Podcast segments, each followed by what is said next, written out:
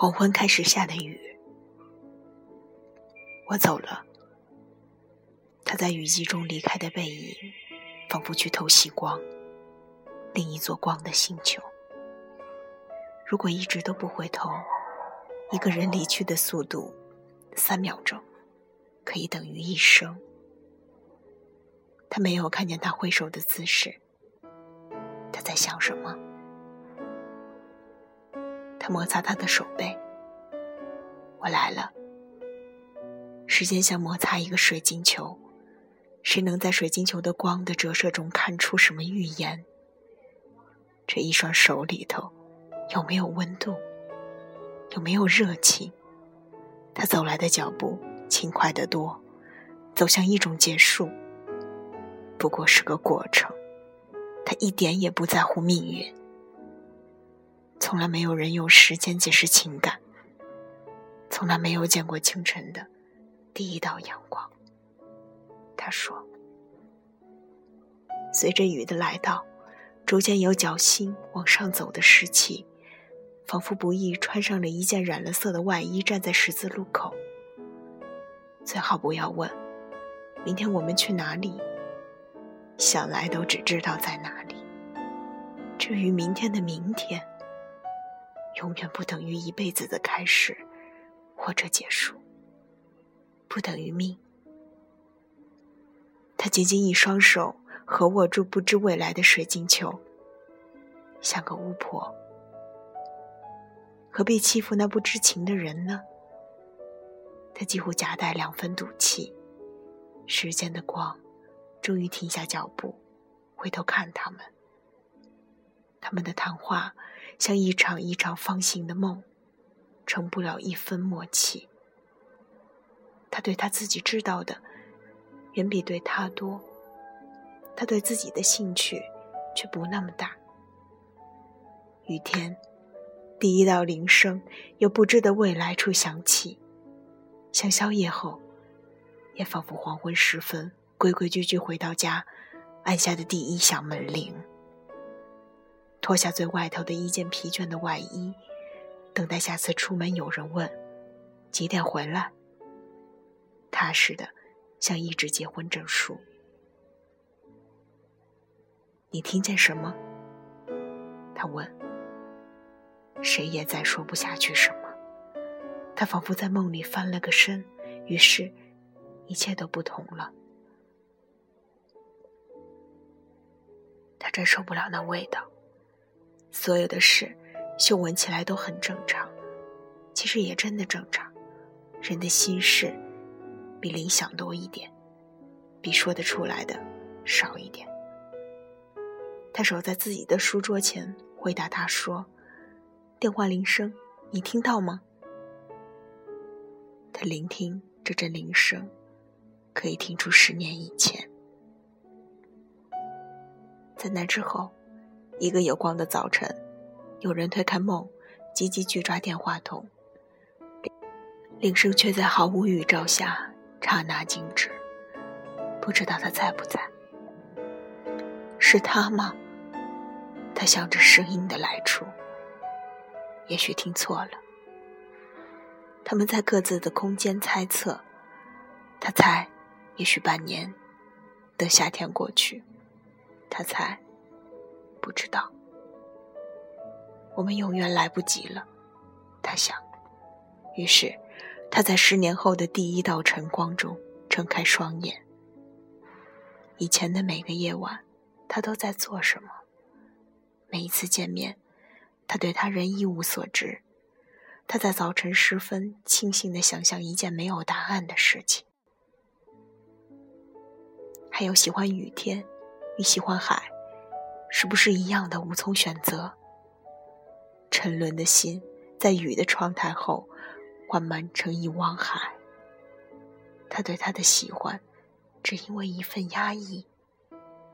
他双手圈住他的时候，想的更多。不要把它看成是一件感情的发生。他一直喜欢巴赫，没有开始，没有结束。没有要求的发生，仿佛不像一种发生。他几乎想重重扇自己一记耳光。听不懂巴赫，他说：“我也听不懂你。”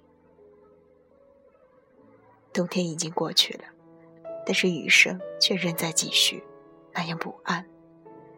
总因为冬天亦不要求雨水。如果我们住在雨里，他想，四面都流动着雨水，还有雨的过去，像住在一辆车里。正好，与他交谈，仿佛永远都有答案。他的答案弥漫了现在。他们喝气成雾，然后坐在雾气当中。时间的光的本身，比什么都明亮璀璨，向他们照来。他问：“你怕光？”他举高一方黑衣，企图为他遮住光。哪里知道，黑衣本身亦反光。他在雾气上写了两个字，没有关联的两个字，却是一个名字。他一笔一画写着，恍如一道声音。在叫他。他侧过脸看他，发现连他们的两旁都爬满雾气，行人的脚步在他们的房子边走过。那人一定带了伞，他想。真傻，那人没有布满雾气的窗子，别人在伞下湿透了，他们躲在他们雾气的窗里，他甚至听得见雾走动的声音。他侧耳倾听，原来是他在说话。什么是后现代主义？时间使他们终于面对面。他抚平他的脸，觉得他的脸变大了，离他那么近。他说：“他的睫毛怎么如此繁密？”他笑了：“这是我的头发。”他也笑了。后爱情主义。他对他的喜欢。总在退让中完成。多半外头下着雨，他已经习惯了。他对他的兴趣，他对没有办法结束的文章的喜爱，已经漫过雨天，恐怕已经成为毫无希望的雨季。他在黑暗中撕破了骄傲的外衣。他们由结束往开头走，他们选择了一篇长度已经确定的文章。对于既定的结尾。那写下开头第一笔的人，能不能有意见？那样的宿命开始，结尾若有不满，也是各自的一生了吧？这中间的过程说长不长，说短不短，他们能掌握的是节奏。他说：“将他背靠背，平仰扶起，他的眼睛现在在鼻子下方。”世界是不是整个不一样了？